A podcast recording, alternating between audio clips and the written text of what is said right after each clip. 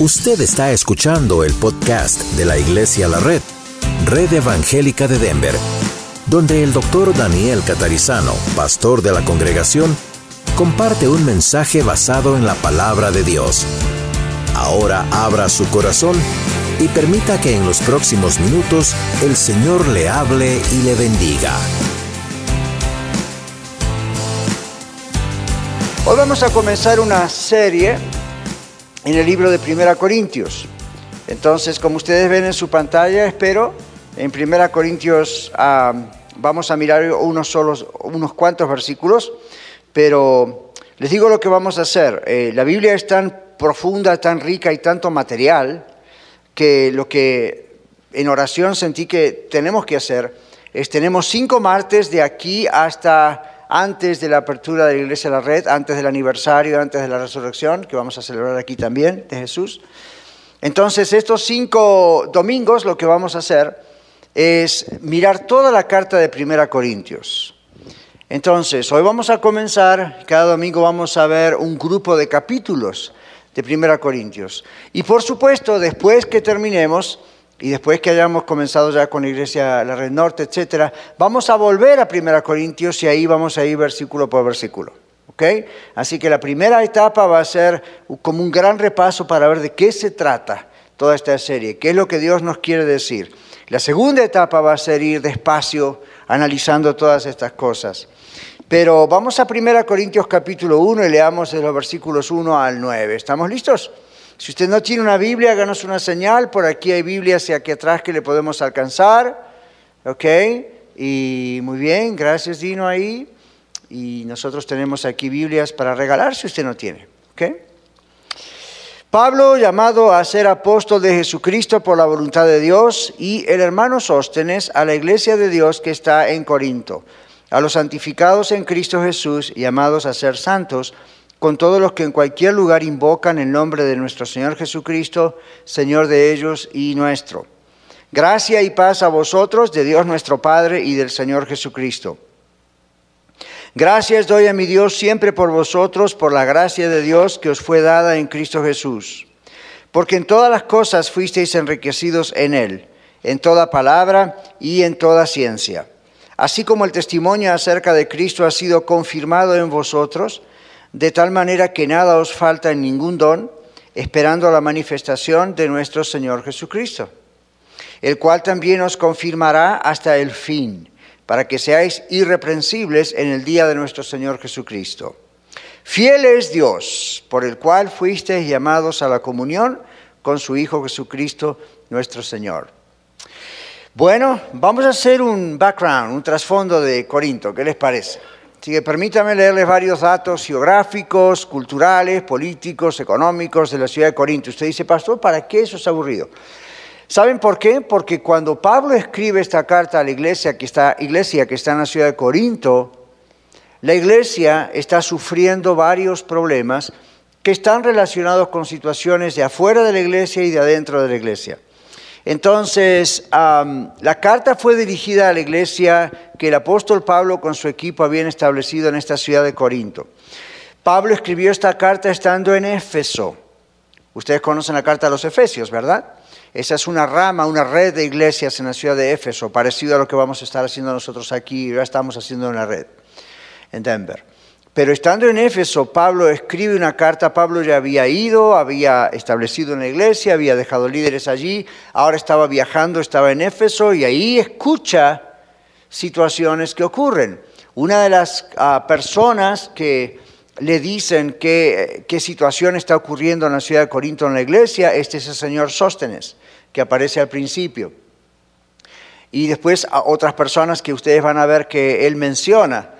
Entre los años 55 y 57 después del Señor Jesucristo, es donde Pablo escribe esta carta. Corinto era un lugar muy particular, estaba perteneciendo al imperio romano, se lo conocía como el lugar más pecaminoso del imperio. Bonito lugar, ¿verdad?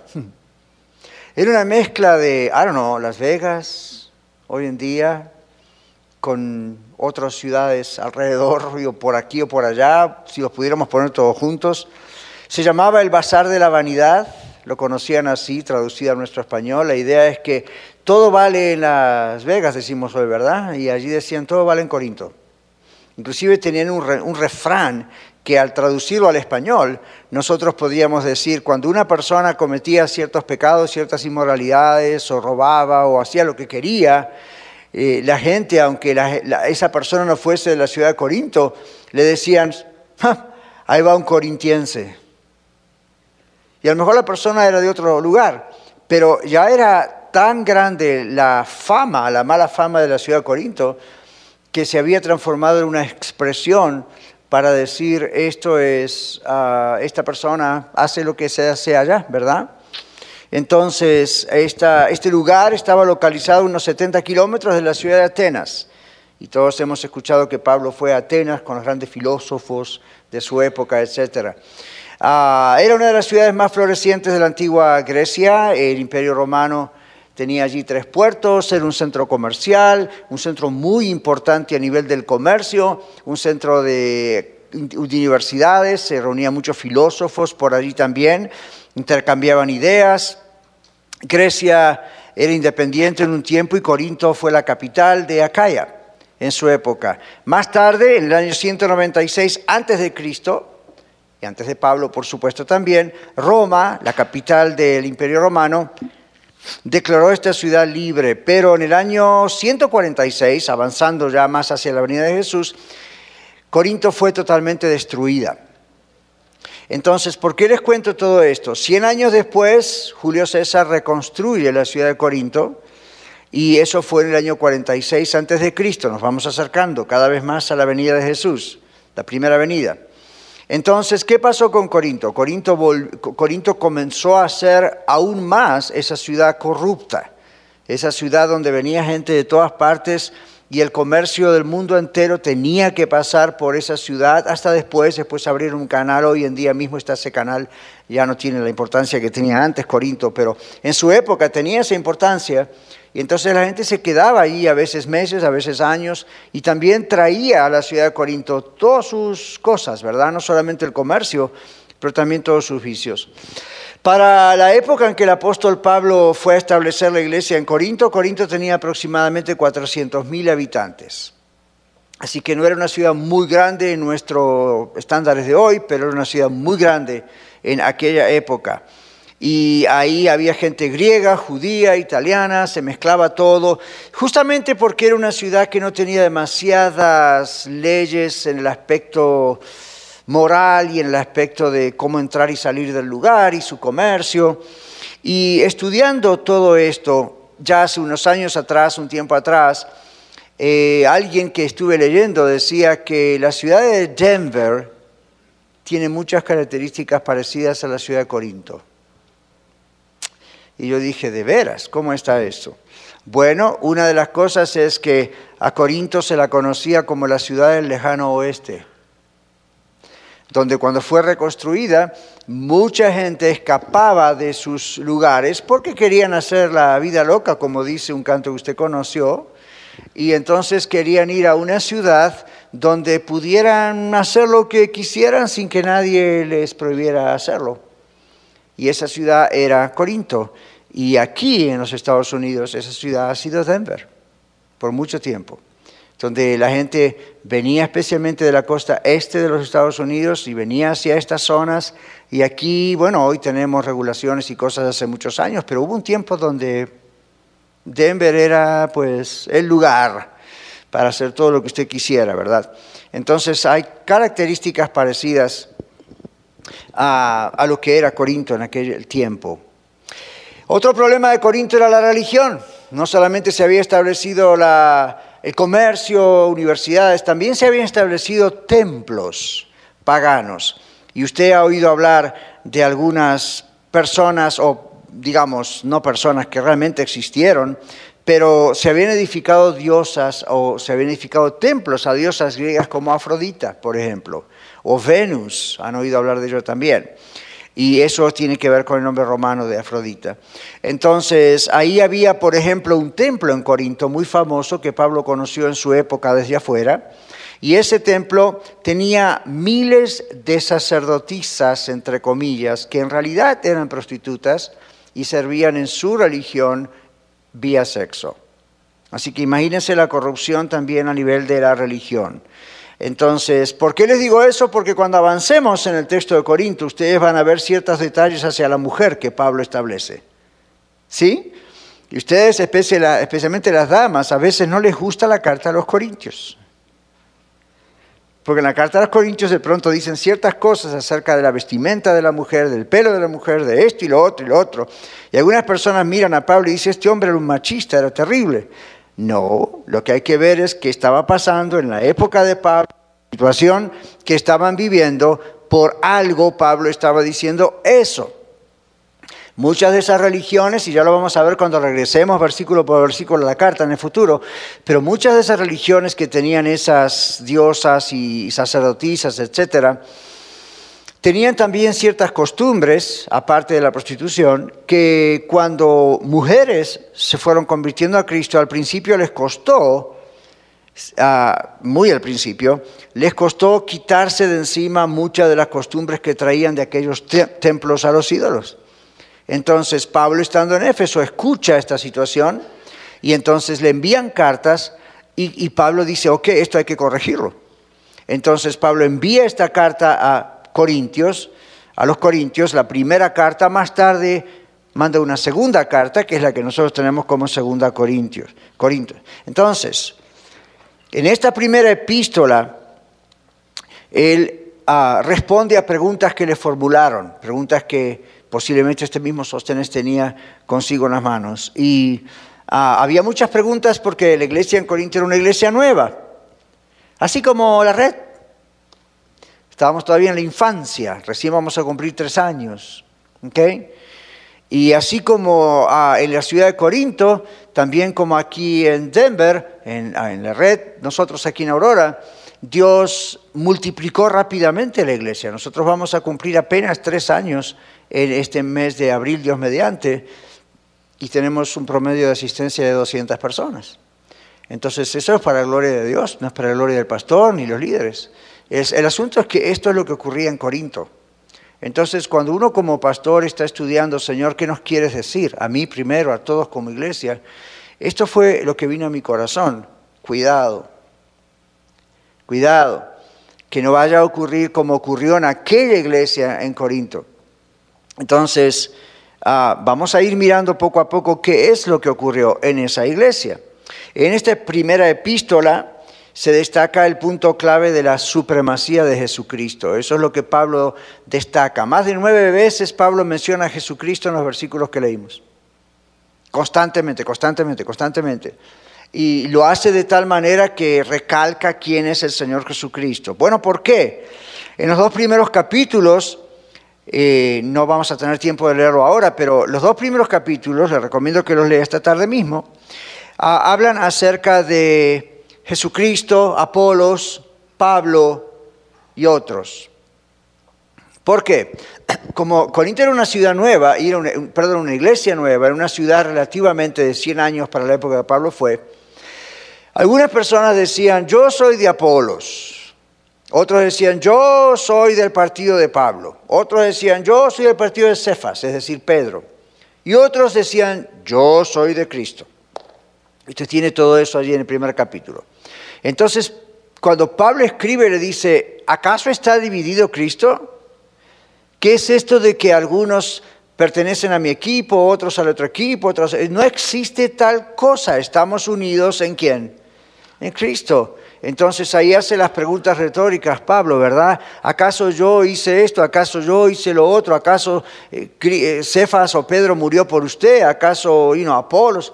Apolos era un, intelectual, Apolos era un, lo vemos en otra carta también en la Biblia, pero Apolos era un evangelista muy intelectual, una persona que sabía hablar muy bien en público y tenía mucha información. Pablo era lo que hoy diríamos un gran doctor de teología, aún antes de conocer a Cristo. Pedro era ese pescador, ¿verdad? Apóstol de Jesucristo que era muy sencillo, era un hombre que venía de la pesca, pero que en Pentecostés lo vemos con una luz increíble, con relación a desde Pentecostés, desde que el Espíritu Santo empieza a hacer ese trabajo en él. Y así, entonces, como iglesia que recién se formaba en la ciudad de Corinto, en ausencia de Pablo, entraron otros grupos, unos de ellos judaizantes, es decir, unos judíos que se habían entregado a Jesús, pero todavía les costaba quitarse de encima todo el asunto de la ley. Entonces, en ausencia de Pablo, entraron a esa iglesia en Corinto y empezaron a diseminar ciertas creencias como bueno, qué bueno que Jesucristo murió en la cruz y todo eso, pero en realidad habría falta esto otro más. Ustedes tienen que seguir cumpliendo con la ley.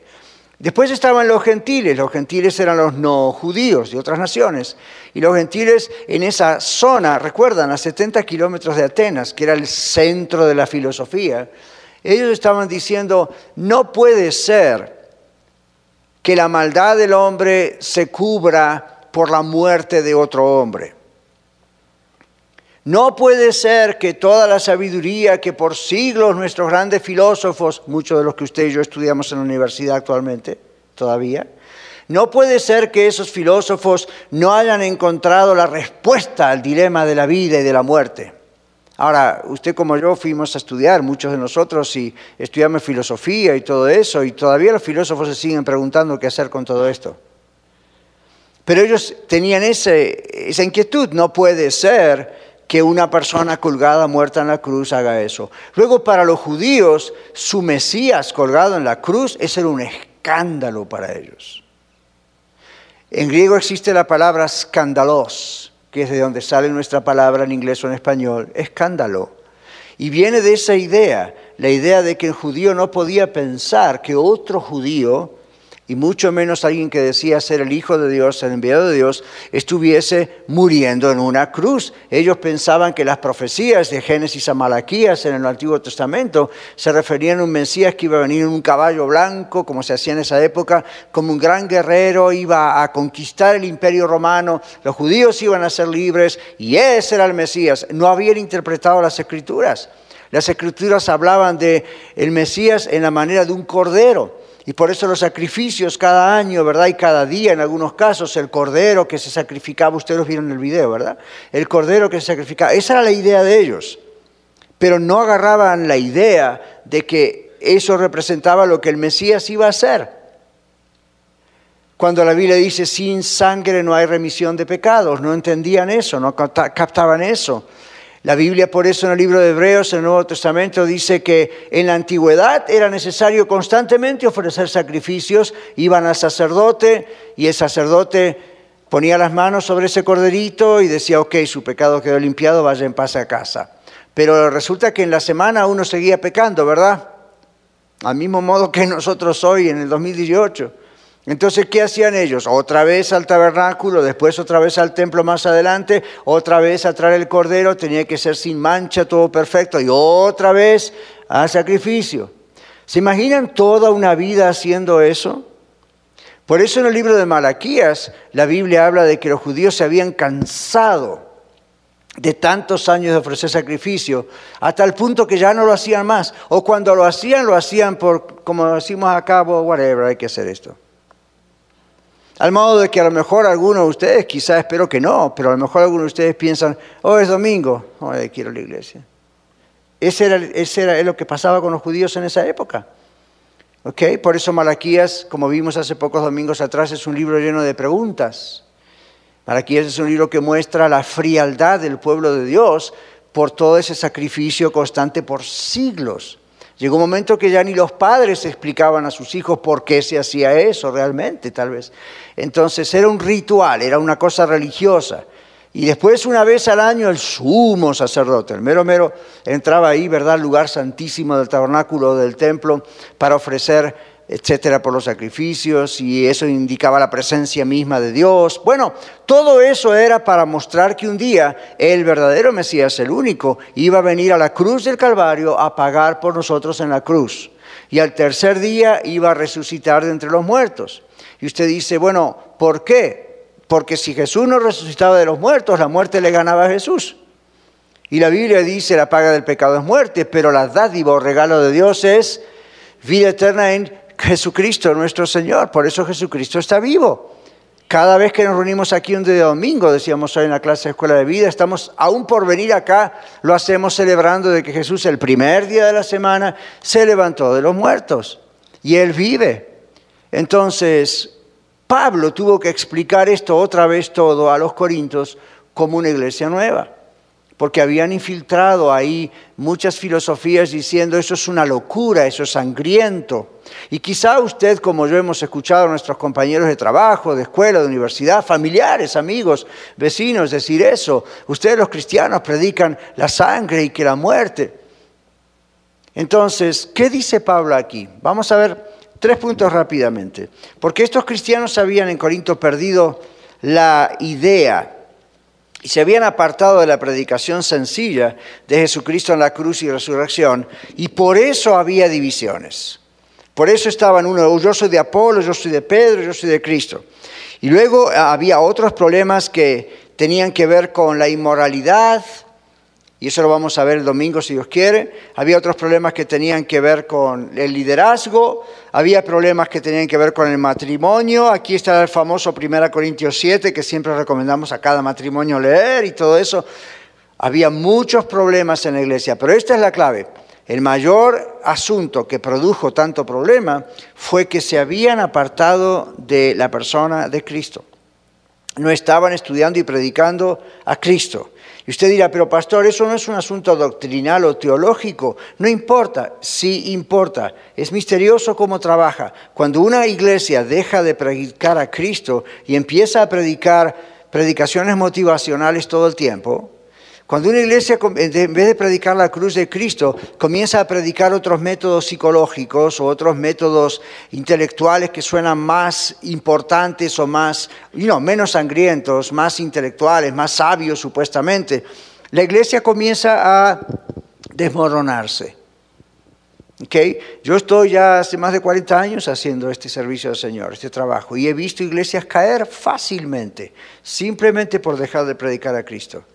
Y usted dice, pero ¿qué de aquellas que tienen miles de miembros? Bueno, hay muchas organizaciones que tienen miles de miembros, por diversas razones. Eso no significa que necesariamente sea genuino. Gloria a Dios cuando una iglesia tiene miles de miembros porque se exalta a Cristo y se predica la palabra de Dios y la gente como las abejas quieren el polen. Gloria a Dios, quieren están produciendo esa miel, ¿verdad? Pero hay otras que están allí nomás porque es muy bonito el show. Pero ustedes están aquí, yo estoy aquí porque tenemos hambre de la palabra de Dios, nada más. No tenemos hambre de que el pastor catarizano o alguno que a lo mejor viniera invitado venga acá a hacernos sentir bien y nada más. Es el mensaje de la cruz. Entonces, en primer lugar, rápidamente, en el capítulo 1, la Biblia dice que somos llamados a ser santos, ¿sí? Ahora, este, esta palabrita ser no aparece en el griego en el original. Y usted dice, entonces, eh, ¿hay un error aquí en la Biblia en inglés o en español? No. Sencillamente es que no siempre se puede traducir exactamente palabra por palabra tal cual, porque no, no tendría sentido. Entonces, la Biblia originalmente podría traducirse aquí como Pablo llamado apóstol, en vez de decir llamado a ser apóstol. Y en este caso de santos, usted y yo, la Biblia técnicamente, literalmente dice llamados santos. Entonces usted dice, pastor, ¿por qué hace esa aclaración? Porque muchas iglesias malinterpretan esto. Y cuando dice aquí llamados a ser santos, le van a bombardear y usted a mí con una serie de reglas de qué significa la santidad. Somos llamados a ser santos, hermanos, por lo tanto, nuestro cabello tiene que tener tal corte, nuestra falda tanta medida, o joyas o no joyas. Eso no está diciendo aquí la Biblia. Aquí lo que la Biblia dice es santo significa sido apartado por Dios y para Dios. Usted es una persona apartada por Dios y para Dios. Las cosas que cambian externamente son cosas que Dios hace desde adentro nuestro o no sirven para nada aunque las hagamos nosotros. Entonces el cambio viene de adentro hacia afuera, ¿verdad? No de afuera hacia adentro. Miren cómo una simple palabra mal interpretada puede llegar a ser toda una doctrina errónea. Aquí la idea es, somos separados por Dios. Eso es lo que la palabra santo santa. Hay otra expresión en la Biblia que también se traduce en inglés en español como holy o santo y o saint, y eso significa ahora sí lo que se traduce a través de la conducta, no en este caso. No en este caso. Y esto es importante saberlo porque el enfoque no está en nosotros, está en Cristo. En lo que Él hizo por nosotros, no lo que nosotros queremos hacer por Él. Ese era un error de los corintios. Ya llegó un momento en que ellos estaban tratando de ver qué podían hacer para ser salvos. Y Pablo les dice, ¿cómo? ¿Se olvidaron de que Cristo es el Salvador? ¿O ustedes creen que ustedes pueden salvarse por sí mismos? ¿Pero ven la confusión? Entonces, la primera cosa es, somos llamados a ser santos. Los corintios eran una iglesia enriquecida. Dice aquí la Biblia que Pablo dice, yo estoy gozoso por las riquezas abundantes. No está hablando de dinero, no está hablando de edificios. La iglesia de Corinto no tenía nada de eso todavía posiblemente. Está hablando de la riqueza de los dones. ¿Dónde aparecen los famosos ah, sermones o discursos sobre los dones del Espíritu Santo? En el libro de Corinto. Corintios, en 1 Corintios 14, 15, ¿verdad? Y en el 13 habla de lo, lo más importante es el don del amor. Entonces, ¿ven por qué es importante hacer toda esta gran introducción? Pablo dice, Dios los ha enriquecido a ustedes con muchos dones, pero aquí hay mucho desorden. ¿Se acuerdan? 1 Corintios 14 habla de eso también. Habla de los dones, el don de lenguas, de esto y lo otro. Y Pablo termina diciendo, hágase todo decentemente y con orden. ¿Por qué dice eso Pablo? Había un gran desorden. Había un gran desorden simplemente porque la gente era nueva, no estaba instruida y porque Pablo se va un tiempo a evangelizar a otro lugar y ahí entra cualquier cosa y se hace el gran desbarajuste, decimos, ¿no? Entonces, gloria a Dios por varias personas que fueron y le enviaron esa carta a Pablo para decir, esto es lo que está pasando. Gracias a eso, no solamente los corintios se beneficiaron, usted y yo también, hoy en día, porque esto que pasaba en Corinto es lo que todavía sigue pasando hoy. Por alguna razón que no conocemos, Dios, según la carta a los Corintios, había dado dones espirituales muy importantes, muy lindos, todos los dones son importantes, pero, especialmente el don de lenguas, el cual vamos a hablar más adelante cuando lleguemos a ese capítulo. Pero los corintios estaban haciendo vanagloria de ese don. Estaban usando mal ese don. En algunos casos algunos ni tendrían ese don, pero como los demás lo tenían, lo tengo que tener porque si no, ¿qué van a decir de mí? Y estaban falsificando ese don. Entonces, así pasaba también con otros que profetizaban. Usted sabe que hay ciertos dones que son muy visuales y muy sorprendentes, ¿sí o no? Claro, y entonces usted ve que el Espíritu de Dios de pronto actúa en una persona X o varias con ciertos dones que son muy sorprendentes y usted y yo enseguida pensamos, ¡Ah, yo también lo quiero. Entonces uno tendría que pensar, ¿y por qué lo quiero? ¿Porque Dios lo quiere usar para su gloria? ¿O porque los hermanos me dicen, wow, Él también lo tiene? ¡Uh, es una persona especial! Todo ese tipo de cosas ocurrían en Corinto. No comprendo por qué Primera Corintios ha sido escrito y todavía en el año 2018 tenemos este problema en muchos lugares. Parece que esa página no está en algunas Biblias. Y sin embargo es tan claro. Bueno, somos llamados a ser santos, eso significa que estamos apartados por Dios, eso significa que vamos a hacer las cosas como Dios manda. ¿Y cómo lo dice? Está en la Biblia, eso es lo que manda. Así que dice Pablo, a ustedes no les falta nada, están llenos de dones, lo tienen todo. Sin embargo, he escuchado que comienzan las divisiones. Pablo no dice que la iglesia ya se había dividido, Pablo dice que potencialmente estaban comenzando las divisiones. Ya con eso de los partidismos, uno decía yo soy de tal pastor, el otro del otro pastor, el otro otro pastor, y Pablo dice acaben con eso, todos somos de Cristo. Acaben con eso, le decía Pablo a los Corintios, nosotros somos todos iguales. Esta era la oportunidad, mis hermanos, para que Pablo dijese, yo soy el mero mero. O, es Apolos, o, nosotros somos los grandes cabezas de esta religión. Así que a ver, honores a nosotros. Y Pablo que dice, somos todos iguales, somos siervos de Jesucristo con una misión diferente, nada más. ¿Qué dirán los modernos líderes que a veces pretenden cosas hasta muy exageradas porque son los grandes seleccionados por Dios. No los siga, sencillamente no los siga. Creyentes de otras ciudades venían a Corinto y ¿qué hacían? Bueno, traían todo este tipo de cosas, traían todas estas ideas. Ninguna de estas ideas apuntaba a la cruz, Y este es el gran problema. Esto es lo que Satanás, nuestro enemigo máximo, usa para dividir cualquier iglesia. Nosotros somos muy jóvenes, estamos en la infancia. Nunca digan que no lo hemos dicho, lo acabamos de decir y usted lo tiene en su Biblia todos los días de la semana. Cuidado, cuidado. El otro día alguien también decía lo que ya todos, muchos conocemos tal vez. Cuando todas las cosas van bien, cuando no se ven problemas, cuando todo se ve muy bonito, watch out, decimos en inglés, cuidado. No quiere decir que no pasa nada, pero quiere decir que el diablo no va a, tratar de, no va a dejar la oportunidad de tratar de hacer algo. Así que yo estaba orando esta semana, Señor, guárdanos. En otras palabras, cuídanos. Tú estás haciendo crecer esto, eres tú. Pero yo sé que en medio de tanto crecimiento y tan rápido, Señor, por favor, cuídanos. Porque cualquier cosa puede penetrar. Y tampoco podemos estar así con esa psicosis de haber ese delirio de persecución o haciéndole un test a cada uno, ¿se imagina? Pasando, antes de entrar a la iglesia, hay un miembro, ¿verdad? A ver, a ver un libro de miembros, ok, fine, pero vamos a hacer un test. ¿Cuál es su Social Security Number? ¿De dónde viene? ¿Cuál es su background? ¿Dónde ha ido? ¿Qué ha hecho? ¿A cuántos mató? ¿A cuántos no mató? No podemos hacer todo eso. Tenemos que confiar en el Señor de que, como siempre oramos, Señor, tú traes los los que tú quieres que vengan a la red y a otros lugares donde tú quieres que vayan a otros lugares.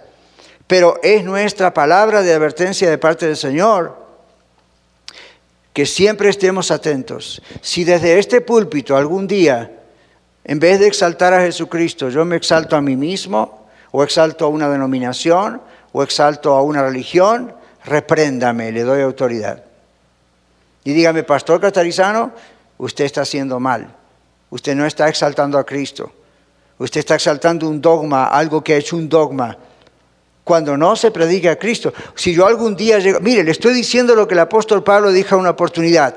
Él dijo, si yo o un ángel del cielo descendiese con otro evangelio, sea anatema. Así que le doy permiso. No le voy a dar la oportunidad, pero le doy permiso.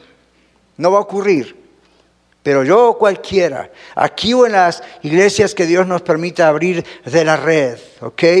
Ah, usted el día de mañana liderando alguna cosa, cuidado, cuidado, cuidado. Cuando usted escucha que en un lugar no se exalta a Cristo, Recuerde que las puertas están abiertas para que el diablo empiece a hacer lo que quiere. ¿Cómo lo hace? Empiezan las divisiones, empiezan las murmuraciones, empiezan los partidismos, ¿verdad? ¿Sabe que eso es uno de los grandes problemas en Denver y alrededores? No solamente con cuestiones de pastores, sino con cuestiones de alabanza y adoración. A varios les he comentado, y en público lo hemos dicho hace ya dos, tres años atrás, en mi propia oficina de consejería profesional yo he tenido varios líderes de alabanza y adoración a quienes hemos tenido que tratar clínicamente. No por la alabanza y la adoración, eso no tiene nada que ver, pero curiosamente han pasado pruebas muy duras. Algunos han salido adelante, otros no han salido adelante. Y uno dice, ¿qué está pasando? Es el peligro que puede pasarle a un pastor también, a cualquier líder, a un diácono, a un anciano donde de pronto el enfoque no es exaltar al Señor Jesucristo, donde el enfoque no es exaltar lo que hizo en esa cruz, donde el enfoque es exaltarse a uno. Y qué bien predico, qué bien enseño, qué bien canto, qué bien toco. Eso no exalta a Cristo, eso exalta a la persona, exalta el lugar, exalta el servicio, exalta el talento que Dios nos dio, exalta el don que Dios nos dio. Y cuando eso ocurre, el Señor se encarga de bajarnos la cabeza. Si Él de, veras nos, si, de veras somos sus hijos, Él se encarga de quebrantarnos. Él lo ha hecho conmigo en el pasado y veo que lo sigue haciendo. Y yo digo, Señor, alabado sea tu nombre. Pablo no se exaltaba a sí mismo. Pablo decía, si yo, un ángel de Dios, baja y dice otra cosa, ¿ven? Entonces nosotros también, la iglesia va creciendo y uno dice, quizá estas cosas las perdemos de mano porque el entusiasmo es mucho, ¿verdad? Esta semana ha sido una semana de mucho trabajo para muchos de nosotros. Se nota, ¿verdad? Un poco en la garganta. Mucho trabajo. ¿Por qué? Porque hay muchas cosas para hacer y muy rápido y pasan cosas. El domingo pasado estuvimos aquí después del servicio con un grupo de, ya ni me acuerdo cuántos eran, 15, 18 o something edad, con personas que van a ingresar a la iglesia como personas nuevas. Algunos se van a bautizar. Estamos abriendo la red norte. ¿okay? Ya el Señor está inquietándonos para otros lados. Y así vamos por aquí y por allá. Y a veces yo me levanto y estoy trabajando y digo, ok, wait, wait, wait. Esto es mucho, muy rápido. Pero por supuesto que no, vamos a seguir en obediencia a lo que el Señor quiere hacer. Por eso usted está aquí. Por eso usted está aquí, no está aquí solamente porque dice, vamos a escuchar un lindo mensaje, vamos a orar para que predique un mensaje fiel a la palabra de Dios. Usted está aquí porque quién sabe qué, cómo Dios quiere usarlo, I don't know. Pero el punto es, recuerde siempre esto, en cuanto usted se exalte, yo mismo voy a orar para que Dios lo quebrante. Si, yo, si usted ve que yo me exalto, ore por mí para que Dios me quebrante. ¿Cómo será el quebrantamiento? Ahí no le dé consejos a Dios. Dios sabe lo que hace, ¿ok? No empecemos a orar, Señor, que se caiga de una escalera. Si alguno de ustedes lo hizo, esa no es la idea. La idea es, ok, ¿cómo el Señor va a tocar cada corazón para que uno diga, no, ya yo, es Cristo en mí? Eso es trabajo de Dios. Trabajo de nosotros como líderes. Tenemos varios líderes en la iglesia, no muchos todavía, pero vamos aumentando con esto. Y yo les digo a los líderes cuando nos reunimos como líderes, watch out. En otras palabras, no es solamente la tarea que cada uno está haciendo, sino estar observando. Estamos exaltando a Cristo. Él es el único mensaje de salvación. ¿Ok? Entonces la solución está en Cristo. Estamos en Cristo es nuestra segunda parte. Eh, el versículo 9 es probablemente del capítulo 1 la base de toda la carta. El versículo 9 dice, fiel es Dios, por el cual fuiste llamados a la comunión con su Hijo Jesucristo nuestro Señor. Usted y yo estamos en Cristo. ¿Y qué significa eso? We are in Christ. ¿Qué significa eso? Estamos en Cristo. Bueno, esta expresión indica que estamos asociados con Él. Y esto no es un negocio, ¿verdad? Sino la idea de asociados con Él. En otras palabras, ¿sabía usted que desde el momento que usted genuinamente tiene a Cristo en su corazón, usted no se puede despegar de Él? Algunos tienen dudas, pero en serio, desde el momento en que uno es de Cristo, uno no se puede despegar de Él. Ahora, si no lo es, si tiene religión y eso, pues nunca estuvo pegado en primer lugar. Pablo dice en otra de sus cartas, algunos se fueron de nosotros porque no eran de nosotros, porque si hubieran sido de nosotros no se hubieran ido de nosotros. Vaya lengua. Pero esa es la idea realmente. Cuando usted tiene a Cristo en su corazón, no está hablando de nosotros de la iglesia, está diciendo del cristianismo, de Cristo. Cuando uno realmente tiene a Cristo en su corazón, se cumple lo que la Biblia dice en las mismas palabras del Señor Jesucristo. Mi Padre que me las dio mayores que todos y nadie las puede arrebatar de la mano de mi Padre. Ahora un cristiano puede, como yo y usted, fallar, caer, eh, dudar, enfriarse. ¿Y qué va a pasar? Dios nos va a disciplinar. La Biblia dice en el libro de Hebreos, Dios al que ama, castiga como un padre a su hijo a quien quiere. Lo hace para nuestro bien. Y nos vamos a estar revolviendo en el lodo, pero Dios nos va a sacar adelante porque nos ama. Dios se ocupa de usted, Dios se ocupa de mí cuando de veras le conocemos. Si usted está acá esta, ah, esta tarde y usted dice, me pasan ciertas cosas, pastor, yo no sé. Bueno, a veces son ataques del diablo, pero muchas veces Dios permite cosas. ¿Por qué? Para sacudirnos para que reflexionemos, para que nos demos cuenta, hay que volver a la senda, hay que volver a Él, no hacemos nada estando solos. Ahora, Dios no se ocupa de eso con los que no le conocen. Con los que no le conocen está enviando gente para que les predique a Cristo, para que le conozcan. Pero para los que le conocemos, Dios a veces permite cosas. ¿Ok? Para que simplemente nos acudamos y veamos, ok, a ver, ¿qué hay que arreglar aquí? Lo hacemos y las cosas vuelven a su lugar. Entonces, estamos nosotros en Cristo, estamos asociados en Él, estamos pegados a Él y Él es el que soluciona todos nuestros problemas. Miren, aquí en la carta de Corintios, ¿qué está pasando? Había problemas de todo tipo. Había un problema de incesto. Había problemas acá, uno que tenía la mujer de su padre, dice la Biblia. En otros casos, inmoralidad en el matrimonio. Había problemas económicos, había problemas de trabajo, había problemas de teología, había todo tipo de problemas. Y Pablo dice, miren, la única solución es Jesucristo. Enfóquese en Jesucristo. No busque por otros lados. El otro día yo decía, creo que esta semana en la radio, en el programa, acerca de una secta de las muchas que están pululando por todos lados aquí, abundan, que ahora hasta cristianos se quiere llevar, ¿verdad? Y cristianos van como el pescadito ahí anzuelado, y ahí van. Cristianos analfabetos teológicamente, perdónenme. Cristianos que no conocen la palabra de Dios. Y ahí se los llevan. Venga, venga, y haga esto, y haga esto otro, y haga aquello. Y uno dice, pues ¿cómo es posible que vayan así sin examinar lo que les están enseñando? ¿Por qué cree que nosotros tenemos aquí, ya por varios domingos, hablar de falsas religiones y sectas? No es porque se me ocurrió a ver de qué puedo hablar estos domingos, qué pueden los maestros y las maestras, es porque estamos en tiempos peligrosos, estamos en tiempos donde cualquiera, como dice la Biblia y lo profetizó, profetizó se mete en las congregaciones vestidos de ovejas, pero adentro son lobos rapaces. Como veíamos en la escuela de vida, se meten en las casas, mandan correspondencia a los hogares. Y usted dice, qué bonito, todo suena como mi pastor lo predica. ¿De veras? ¿Quiere que hagamos un chequeo acerca de si es eso lo que predicamos? Usted va a ver que no. Entonces uno dice aquí, bueno, momento, cuando yo dejo todo eso en mi vida, aquí van a haber problemas. Aquí van a haber problemas.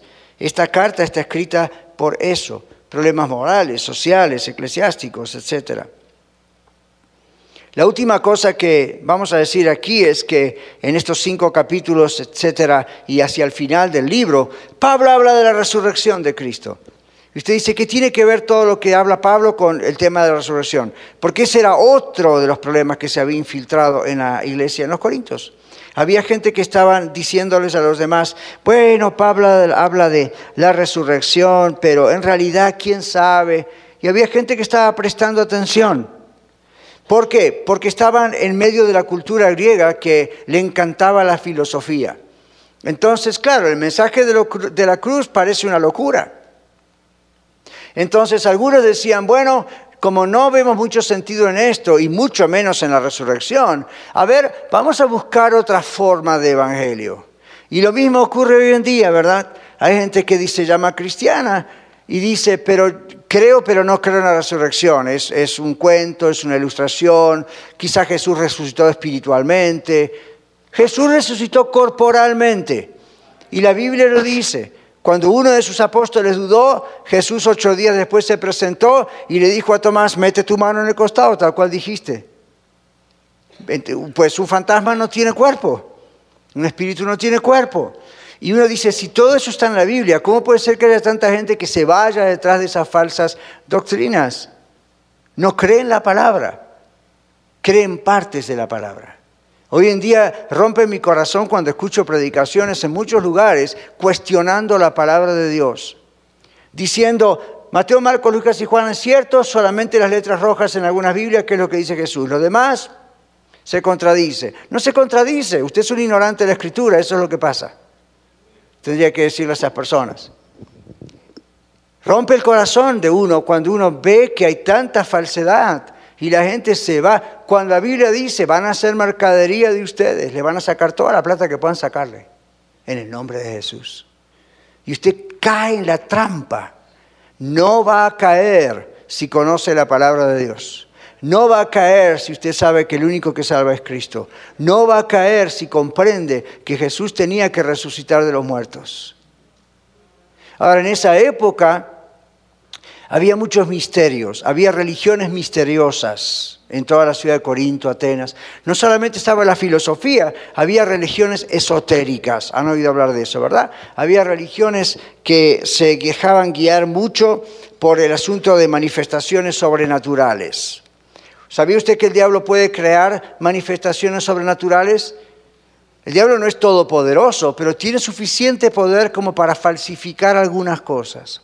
Y así tal cual usted lo ve hoy, como yo ya hace años en la televisión, esta estatua lloró, la otra se rió, eh, o esto pasó aquí, esto pasó allá. Hermanos, esto no es nuevo, pasaba en la ciudad de Corinto.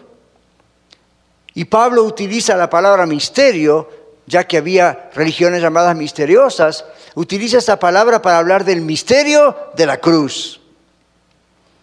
La sabiduría de Dios. La sabiduría que avergonzó al mismo Satanás. Cuando Satanás vio a Jesucristo en la cruz clavado, imagino que habrá dicho, lo logré, lo maté. ¡Ja! Vaya sorpresa, ¿verdad? En Colosenses 2, como leímos el otro día, Jesucristo muestra allí que cuando estaba en la cruz exhibió públicamente a Satanás y sus demonios y triunfó sobre ellos en la cruz. Ya puedo escuchar al diablo quizá decir, ups, metí la pata, la regué, la hice peor. Yo creí que lo maté, lo maté, pero esto era para salvar al mundo. Y al tercer día resucitó. Hello. Y el diablo, con una inteligencia superior, se la vio venir. A pesar de siglos de sacrificios de animales que anunciaban, ni el diablo lo creyó. Mi pregunta es, ¿usted lo cree o no? La Biblia dice que el Evangelio es locura para los que se pierden. Pero para los creyentes, Jesucristo es la sabiduría de Dios. Jesucristo dice avergonzó a los hombres, en otras palabras, por la locura, entre comillas, de la predicación. Dice, los judíos piden señales. Medio parecido a lo de hoy, ¿verdad? Hay gente que va y dice, si Dios me sana, si Dios levanta un familiar muerto, si Dios para el mal en la tierra, señales, señales, señales, señales. Los judíos pedían señales. Al punto que una vez Jesús les dijo, una sola señal les voy a dar. Y se la pasaba haciendo milagros, ¿verdad? Pero decía, una sola señal, la señal de Jonás. Jonás tres días adentro de ese gran pez y el tercer día vomitado en la playa. La imagen detrás de eso es el Señor iba a morir, iba a estar tres días en la tumba, el tercer día resucitaba. Jesús dijo, miren, esa es toda la señal que usted necesita que yo voy a morir, pero me voy a levantar venciendo la muerte. Todo lo demás que hago, milagros y esas, son simplemente para demostrar que soy quien digo que soy, el Hijo de Dios. Los apóstoles simplemente para demostrar con testimonio poderoso de que ellos eran del Señor y que eran verdaderos apóstoles. Hoy en día todavía la gente sigue buscando señales. Ahora yo creo en los milagros, yo soy un milagro, acá estoy porque Dios me ha sanado hace muchísimos años, pero miren, no puede uno vivir de señales. No puede uno creer o no creer en Cristo por la señal. No puede uno decir acepto a Cristo si baja un ángel del cielo. O voy a aceptar a Cristo si mi cuerpo se, estremece y me caigo. O si, you know, una manifestación. Yo estoy esperando una manifestación especial. Usted está ofendiendo al Señor si usted está esperando una manifestación especial. ¿Acaso la cruz no es suficiente para usted? ¿Acaso el mensaje del Evangelio no es suficiente para usted? Y para aquellos que quizás están escuchando el podcast y están diciendo, oh pastor, mire, si el Señor me da trabajo, si el Señor me arregla el matrimonio, yo entonces voy a creer en Él. Usted está ofendiendo a Dios. ¿Acaso todo eso es más fuerte que Cristo muerto y resucitado al tercer día? ¿Qué más necesita? En la parábola del rico y Lázaro, el Lázaro el rico ahí en, el infierno, básicamente, dice, envía, a, resucita a Lázaro para que mis hermanos no vengan a este tormento. ¿Y qué es lo que le dicen? Tienen a Moisés, es decir, la ley, tienen los profetas, todo el, el resto del Antiguo Testamento. No van a creer si no creen en la ley de los profetas, aunque un muerto resucite, aunque Lázaro vuelve. No van a creer. El que no quiere creer, no quiere creer.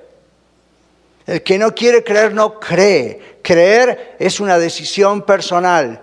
Creer es poner su fe en que Dios es Dios y que nada es imposible para Dios. Y que si Dios dijo yo voy a salvar a la humanidad por la predicación de la cruz, aunque les parezca una locura, si usted cree en el Señor Jesucristo será salvo. Mas si no cree será condenado. Oramos. Padre, en esta tarde hemos entregado tu mensaje y yo te pido en el nombre de Jesús que así como yo y tantos de nosotros creímos en lo que la gente cree que es una locura, Cristo muerto en la cruz y resucitado al tercer día. Señor, gracias porque un día nos llamaste a creer, pusimos nuestra confianza en ti y la verdad que no nos arrepentimos, aún después de tantos años, seguimos creciendo en ti. Señor, en este momento yo pido por todo aquel que está aquí en este lugar, en este templo, o escuchando en el podcast, que todavía está esperando una señal o está esperando una filosofía o está esperando comprender esto de una manera filosófica e intelectual. Señor, te pido que en este momento le hagas como una criatura. Tu palabra dice que los que se hacen como niños entrarán en tu reino. Y en otras palabras, los que con toda humildad e inocencia te dicen, Dios, no entiendo esto, yo lo hubiese hecho de otra manera. Pero tú, Señor, mandaste a tu Hijo Jesucristo a morir por mí en la cruz del Calvario. Y ahí cargaste todo, todo. No hay un solo pecado que no pudiste cargar. Señor, en este momento sencillamente te entrego mi vida. Yo recibo a Jesucristo como mi Salvador, mi Señor. Yo me entrego a ti, reconozco y confieso que tú eres el Cristo, el Hijo del Dios viviente. Señor Jesús, tú vives, estás allí preparado para venir en cualquier momento. Y a partir de ahí no hay otra oportunidad. Señor, tú estás preparado para llamar a cualquiera de nosotros a tu presencia en cualquier momento y luego no hay otra oportunidad.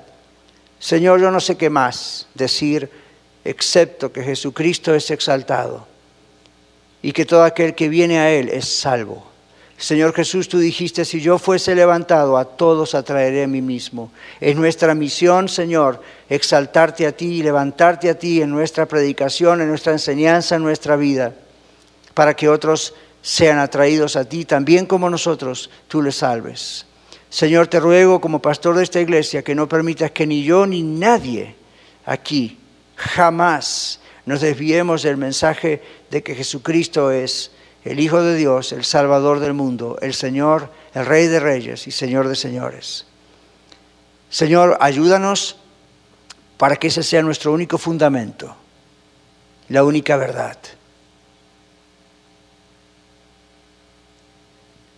Si usted está en este momento meditando sobre lo que estamos diciendo y está aquí presente, ore al Señor arrepiéntase de sus pecados. Eso no significa arrepentirse de que anoche o ayer hizo algo, tuvo un mal pensamiento, ya eso está incluido, pero no es lo más importante. El pecado más grande es no aceptar a Cristo como Salvador de su vida. El pecado más grande es el seguir postergando y seguir rechazando. Eso es lo que la Biblia termina llamando la ofensa contra el Espíritu Santo y para eso no hay perdón. Así que la única manera de ser salvos es que usted reconozca que usted necesita a Cristo Jesús y le diga, Señor, aquí está mi vida. Yo pongo mi confianza para mi salvación solamente en ti. Ven a mi corazón, sálvame. Yo creo que tú has muerto en esa cruz por mí, que te has levantado al tercer día resucitando de los muertos, porque la muerte no te pudo vencer que estás en los cielos preparando un lugar para mí y volverás a buscarme para que esté siempre contigo. Señor, no me lo voy a perder, no me lo quiero perder. Dígale al Señor sus palabras, Señor, hay cosas que no comprendo, pero para eso estoy aquí, me das vida para seguir comprendiendo hasta donde puedo comprender.